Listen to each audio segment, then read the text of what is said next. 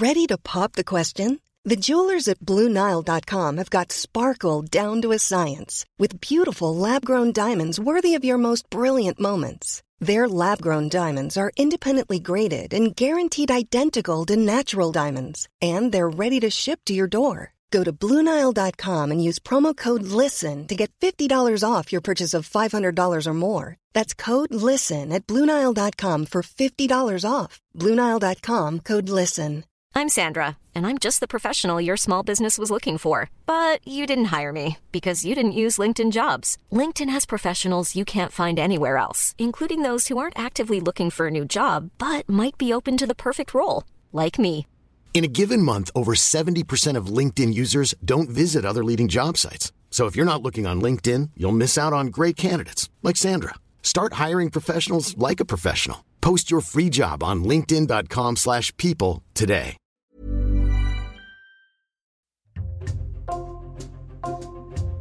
Bonjour, c'est Jules Lavie pour Code Source, le podcast d'actualité du Parisien. Après un drame, la mort d'une fillette de 11 mois dans une crèche de Lyon en 2022, aspergée de desktop, et un rapport édifiant des affaires sociales, l'IGAS, publié en juin, les crèches font une nouvelle fois l'actualité. Deux livres publiés successivement les 7 et 8 septembre dénoncent en résumé une course au rendement et au remplissage dans les crèches privées au détriment de l'attention accordée aux enfants.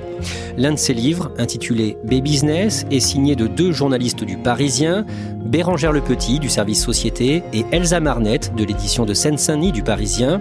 Elles sont dans Code Source aujourd'hui pour nous résumer leur enquête.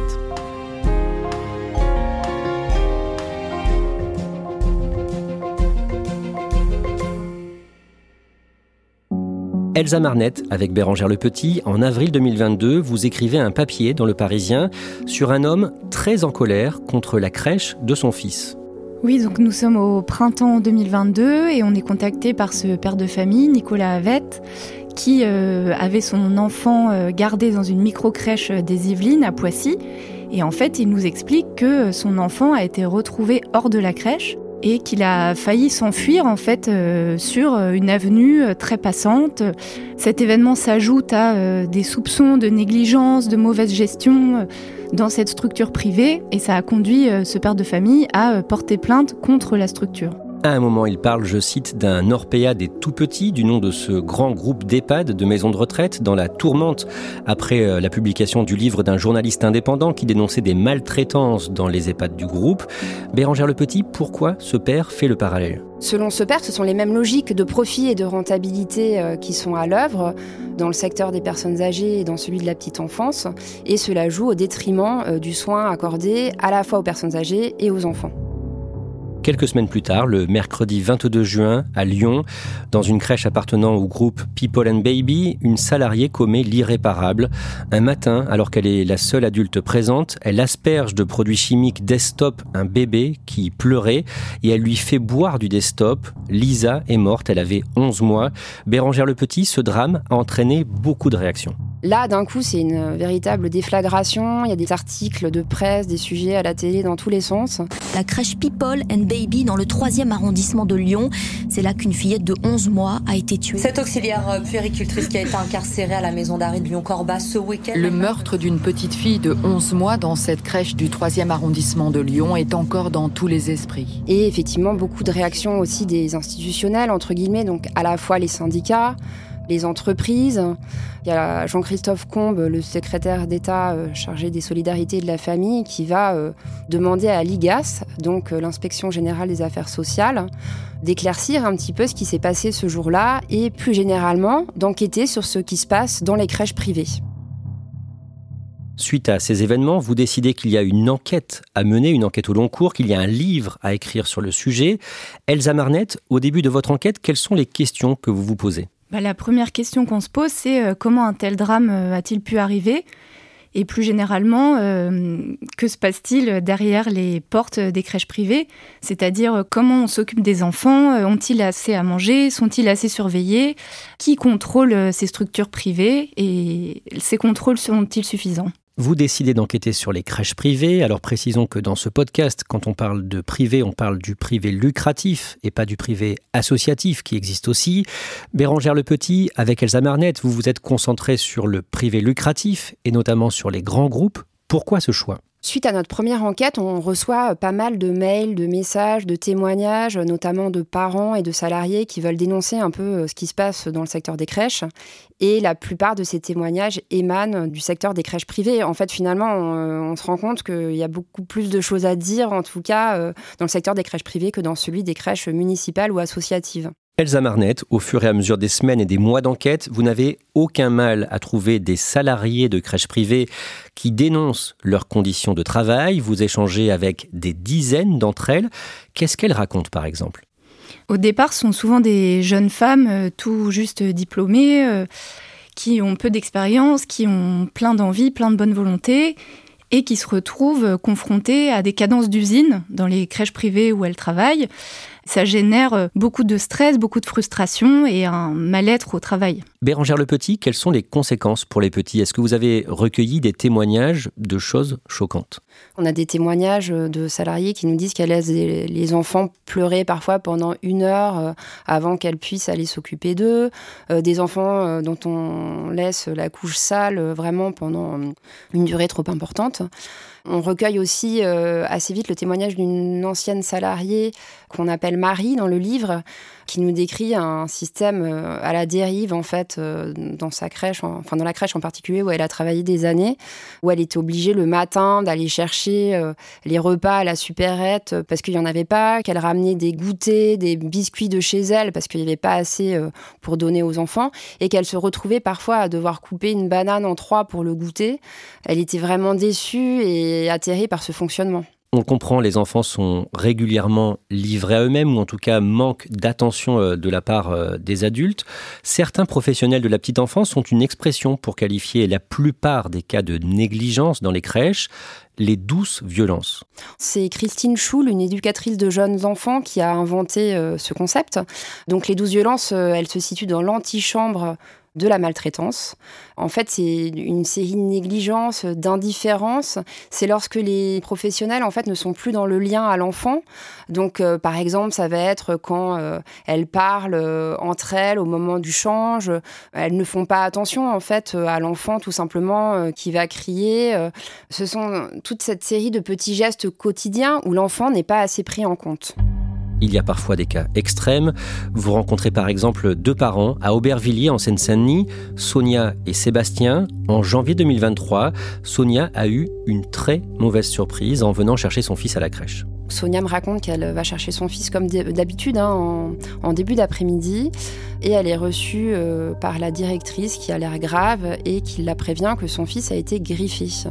Donc Sonia au début dit euh, oui bon ça arrive, il n'y a pas de problème particulier. Donc elle sort du bureau de la directrice et elle tombe devant la salle de sieste sur une salariée qui s'excuse en fait auprès d'elle et qui lui dit que son fils a été mordu. Et là, Sonia se dit qu'il y a un vrai problème parce qu'on vient de lui dire deux choses très différentes. Euh, donc elle ouvre la salle de sieste où se trouve son enfant seul et elle le découvre, euh, le visage tuméfié, les pommettes rouges. L'enfant ne réagit pas du tout. Vous avez vu les photos de l'enfant peu de temps après les faits et son visage est très marqué. Oui, son visage est très marqué. C'est comme s'il sortait d'un match de boxe euh, long et éprouvant.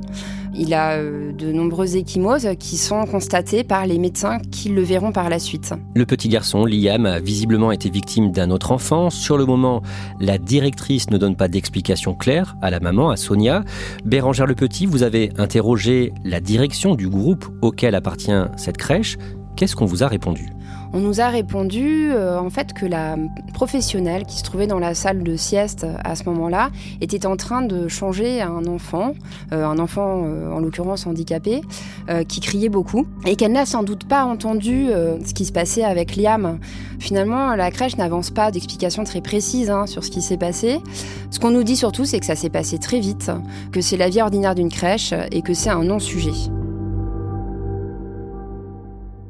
Elsa Marnette, pendant cette enquête, vous avez euh, aussi parlé à plusieurs directrices de crèches ou anciennes directrices de crèches, et plusieurs d'entre elles ont aussi dénoncé un manque de moyens, une volonté de la part de leur direction d'économiser à tout prix.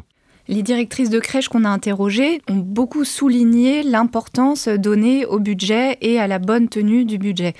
Et pour cela, elles avaient notamment des réunions euh, chaque mois avec leur coordinatrice où euh, leur budget était scruté à la loupe et elles devaient justifier tout ce qu'il y a dans le budget et le taux d'occupation de leur crèche, savoir si leur crèche était bien remplie ou pas.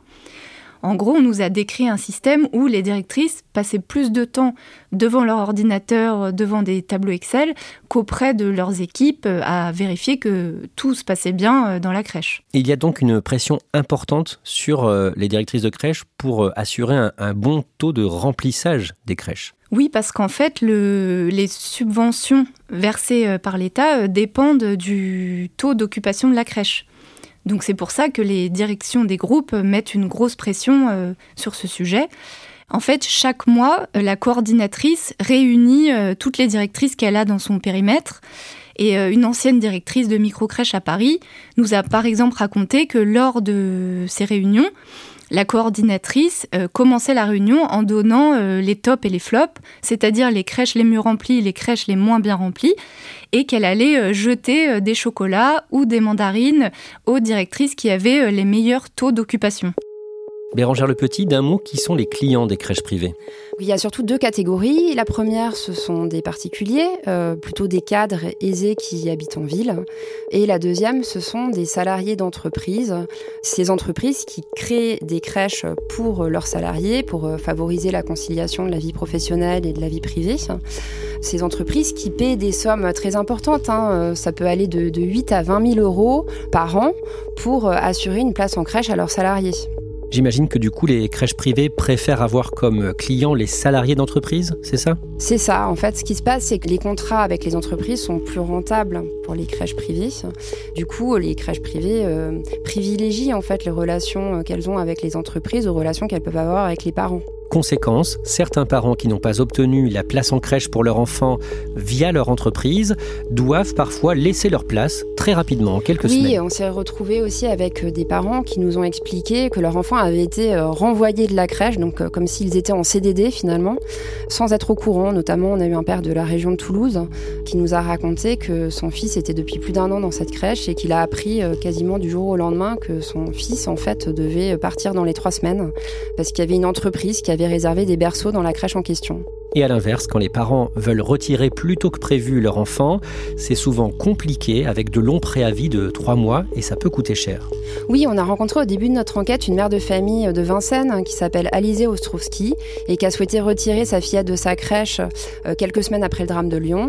Or, euh, l'entreprise en question lui demandait euh, une, une, somme de 6 000 euros en fait, qui équivalait à trois mois de crèche plus une caution de 2 500 euros dans votre livre pour expliquer le développement du marché des crèches privées. Vous remontez au tout départ. Tout commence pendant le second mandat du président Jacques Chirac, le 1er janvier 2004, quand le secteur des crèches s'ouvre au privé. Une décision qui avait été annoncée quelques mois plus tôt, en 2003. Elsa Marnette, que se passe-t-il à ce moment-là concrètement? Bah, à ce moment-là, euh, il faut rappeler que les besoins en place de crèche sont immenses. Il y a moins de 10% des enfants de moins de 3 ans qui ont une place en crèche, alors que c'est un mode de garde qui est très plébiscité. Et donc, le gouvernement décide d'ouvrir le secteur de la petite enfance au privé lucratif. Et ça passe notamment par euh, la mise en place du crédit impôt famille, qui est un dispositif qui permet à des entreprises, souvent comme L'Oréal, Alliance, Microsoft, de réserver des places de crèche pour leurs salariés dans ces entreprises de crèche qui sont en train de se monter. Et ça leur donne droit à des déductions d'impôts de 50%. Dans ces années-là, après 2003, plusieurs entrepreneurs se lancent sur le marché, les fondateurs de Babylou, les Petits Chaperons Rouges ou encore un peu plus tard People and Baby, et ils font du lobbying auprès des politiques pour obtenir des décisions qui vont dans leur sens, qui les aident à se développer. Oui, il faut rappeler qu'au début des années 2000, euh, les dispositifs réglementaires n'existent pas. Donc tout est à construire. Les entrepreneurs de ces groupes euh, privés vont euh, nouer des relations dans les ministères pour obtenir des décisions qui vont dans leur sens. Ils s'en sont d'ailleurs vantés dans plusieurs émissions qu'on a pu retrouver lors de notre enquête. C'est vous qui êtes payé par l'entreprise pour créer cette crèche. Oui. En échange de quoi l'entreprise bénéficie de subventions?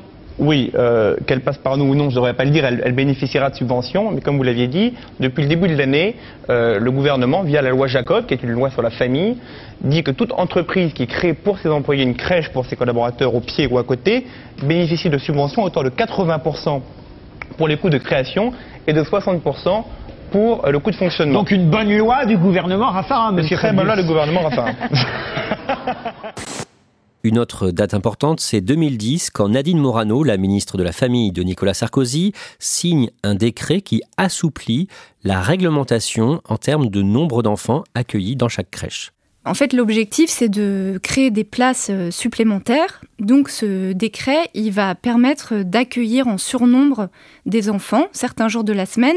Et le décret Morano, il suscite la colère des professionnels parce que il abaisse en fait le niveau de qualification avant ça, il fallait qu'il y ait 50% de personnel diplômé, et là, on passe à 40% de personnel diplômé. Bérangère Le Petit, ce même décret généralise ce qu'on appelle les micro-crèches.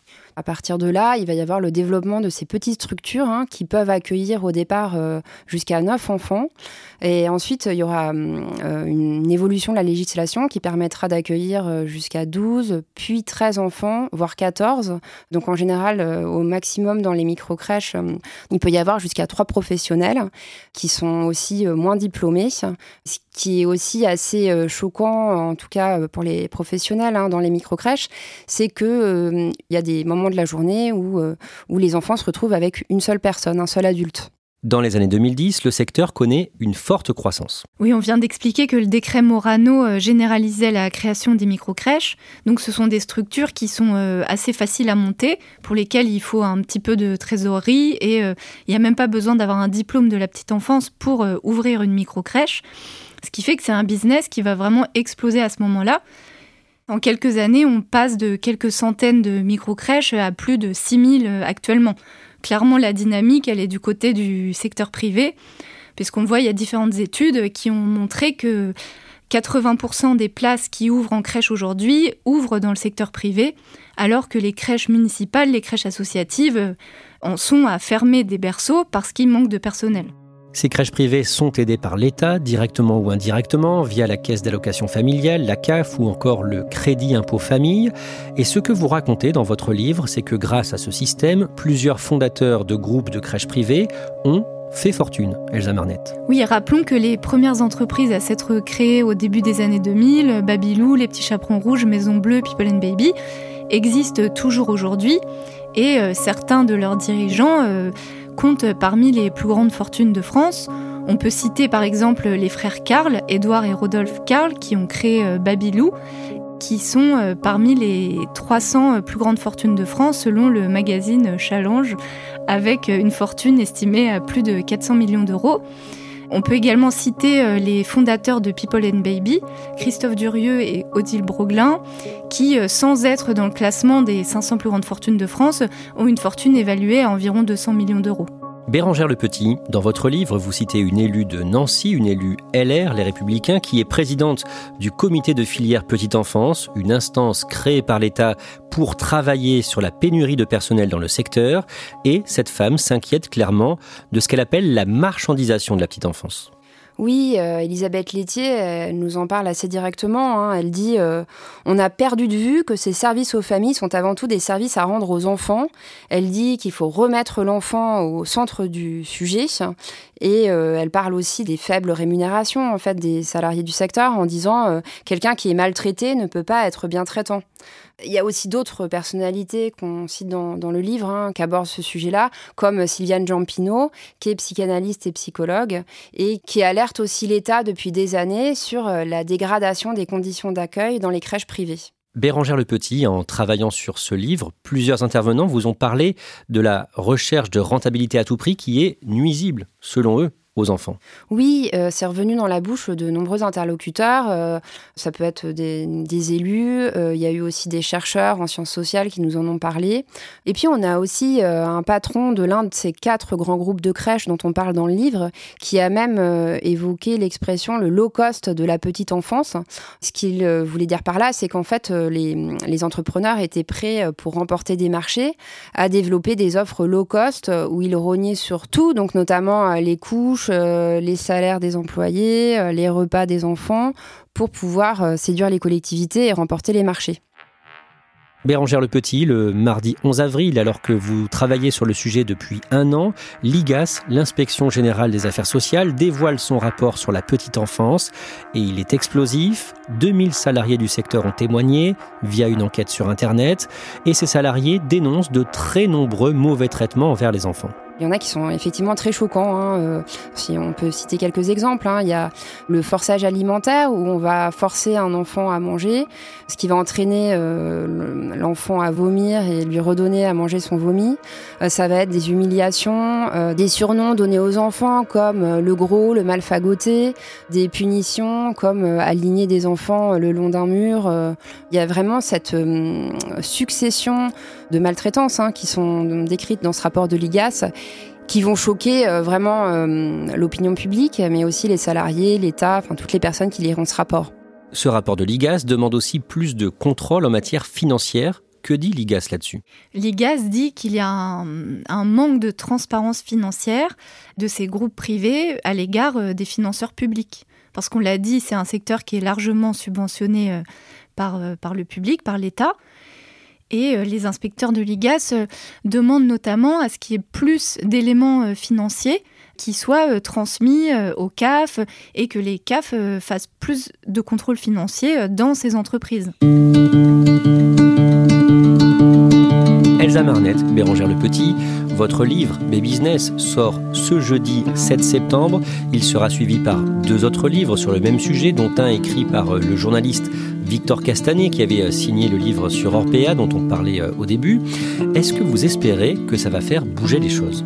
Oui, on espère sincèrement que ça va faire bouger les choses. C'est ce qu'on explique dans la conclusion du livre.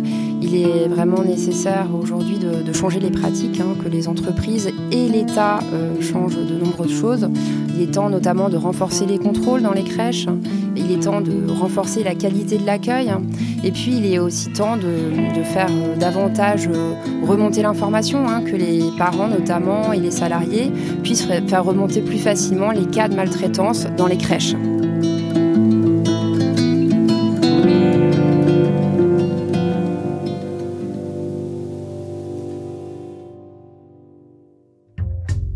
Merci Bérangère Le Petit, Elsa Marnette. Je redonne le titre de votre livre B-Business, publié le 7 septembre chez Robert Laffont. Cet épisode de Code Source a été produit par Thibault Lambert et Raphaël Pueyo. Réalisation Julien Moncouquiole. Code Source est le podcast quotidien d'actualité du Parisien. Nous publions un nouvel épisode chaque soir de la semaine, du lundi au vendredi. Pour nous retrouver facilement, abonnez-vous sur une application audio comme Apple Podcast, Deezer ou encore Amazon Music. Vous pouvez nous écrire pour nous faire des retours ou nous proposer des sujets, des témoignages, code source at leparisien.fr.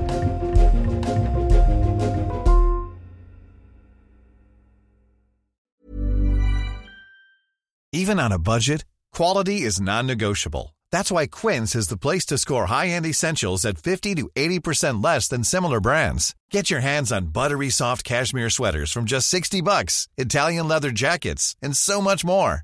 And the best part about Quince, they exclusively partner with factories committed to safe, ethical and responsible manufacturing. Elevate your style without the elevated price tag with Quince. Go to quince.com/upgrade for free shipping and 365-day returns.